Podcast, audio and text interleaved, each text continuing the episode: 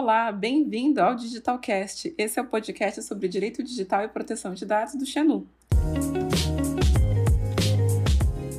Esse episódio foi preparado especialmente para você que trabalha numa indústria farmacêutica ou então para você que faz parte da força de vendas de uma indústria farmacêutica.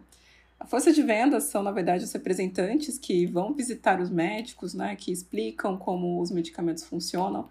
Tem esse trabalho de campo super importante e relevante e acabam aí interagindo com vários dados pessoais durante a execução dos seus trabalhos. Você já deve ter escutado falar sobre a Lei Geral de Proteção de Dados Pessoais, a LGPD, que é a lei brasileira que vai tratar especificamente sobre como as pessoas jurídicas ou físicas tratam dados pessoais. E o representante de vendas, né, ele vai estar ali interagindo no dia a dia dele com diversos dados pessoais, seja de médicos ou de pacientes. Então, é muito importante que você treine a sua força de vendas para que ela saiba como interagir com esses dados, para que ela saiba como tratar esses dados. A gente tem um princípio muito importante dentro da LGPD, que é o princípio da necessidade. Basicamente, o que esse princípio traz é que nós devemos tratar o mínimo possível de dados pessoais, ou seja, só aqueles dados que são efetivamente necessários para atingir a finalidade. E a lei ainda fala que eles devem ser pertinentes, proporcionais e não excessivos. Isso significa que ter muitos dados é um problema, e quais são aí os momentos dentro do, do dia a dia de um representante de vendas que a gente tem que aplicar esse tipo de princípio? Primeira coisa, é necessário analisar se os dados que o representante de vendas coleta, se eles são efetivamente necessários. Acontece em alguns casos da gente observar aí no mercado alguns representantes coletando mais dados do que necessitam de verdade. Enfim, às vezes até para tentar manter um relacionamento é, ali com, com o médico, com a secretária, com as pessoas que ele interage, acaba coletando dados sobre aquela pessoa para tentar, enfim, interagir um pouco melhor, e esses dados são desnecessários. Normalmente existem alguns programas aí que você já tem os dados que você vai coletar, você insere isso dentro desses programas.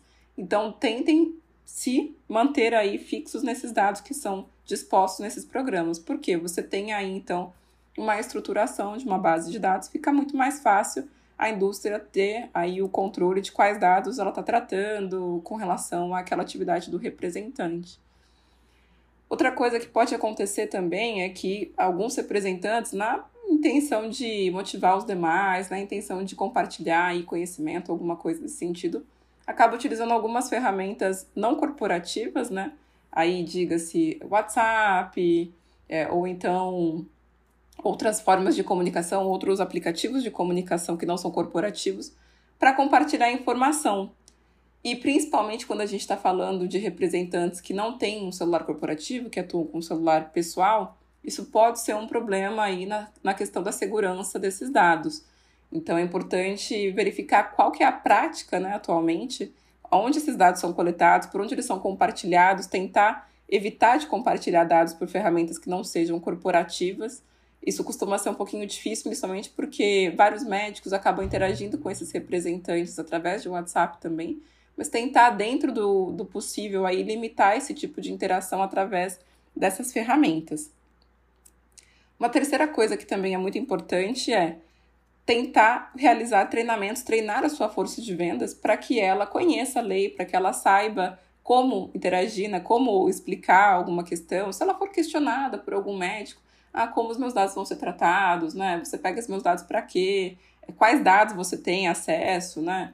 É, para que ela saiba ali, pelo menos, responder basicamente as principais informações, ou ao menos direcionar esse profissional, direcionar esse titular para um portal onde ele vai conseguir essas informações. Algumas indústrias colocam isso dentro da sua política de privacidade, ou um portal de privacidade, e aí, quando esses representantes são questionados, eles sabem que eles devem direcionar para lá. A gente falou muito aqui de dados de médicos, mas não é só dados de médicos que esses profissionais vão ter acesso. Esses profissionais podem ter acesso, por exemplo, a dados de paciente. Né? Algumas indústrias eh, têm um procedimento em que, se o representante vai visitar um médico e esse médico reporta algum, algum evento de farmacovigilância, né? alguma reação ou algo que eles presenciaram, vivenciaram, o representante ele vai coletar ali as informações para que leve isso para dentro de casa, para que leve isso para a indústria farmacêutica, reporte para a equipe responsável, a equipe responsável vai tomar aí todas as ações de farmacovigilância que são regulamentadas aí dentro da nossa legislação. Então é importante também que ele tenha essa noção de quais dados ele vai ter que coletar, por que, que ele tem que coletar esses dados. Aí a gente tem uma outra base legal, né? A gente não vai entrar aqui é, nessa questão de quais são as bases legais que são utilizadas para cada atividade, porque senão isso daria um outro podcast gigantesco. Mas, é, obviamente, a gente vai ter aí uma finalidade diferente daquela de quando a gente pega ali o dado do médico para fazer uma visita, para fazer um controle de visita, ou então para fazer comunicações para ele, né? Se por acaso ele quiser assistir algum evento, quiser acompanhar os, os webinars da empresa, enfim. E também mencionar, né? A gente está falando aqui muito de dado pessoal, mas existe também uma obrigação aí de confidencialidade, de proteção de segredos de industriais da empresa, que o representante também deve obedecer, ele também deve seguir. Então, essas obrigações aí, elas não se sobrepõem, não se eliminam, né? Elas convivem em conjunto. Então, às vezes a gente vê também aí um, uma pessoa que entra numa determinada indústria e aí já trabalhou em uma outra e acaba trazendo aquela base de dados que ela tinha na outra, porque traz algumas informações já. É, isso não costuma ser aceito dentro das indústrias, né? As indústrias têm aí os seus códigos de compliance que são bem firmes, né? São bem específicos voltados contra práticas de concorrência desleal dentro do mercado. Mas é sempre importante né, reforçar isso dentro de treinamentos, reforçar essas práticas para que isso não aconteça, porque a gente sabe que sempre o elo mais fraco acaba sendo o, o humano, né?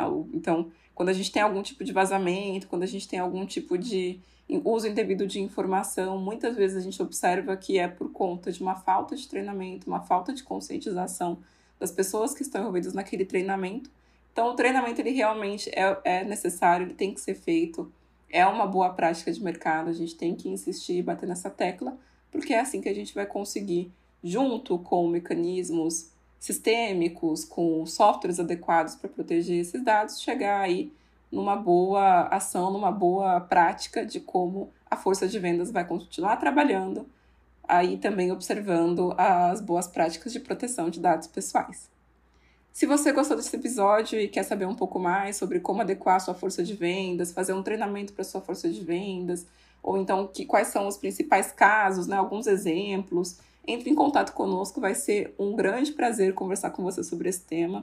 A gente atende várias indústrias farmacêuticas, então é um tema que nos é muito precioso, muito caro, a gente gosta muito disso. E é isso. Aguardo você no nosso próximo podcast. Obrigada. Tchau, tchau.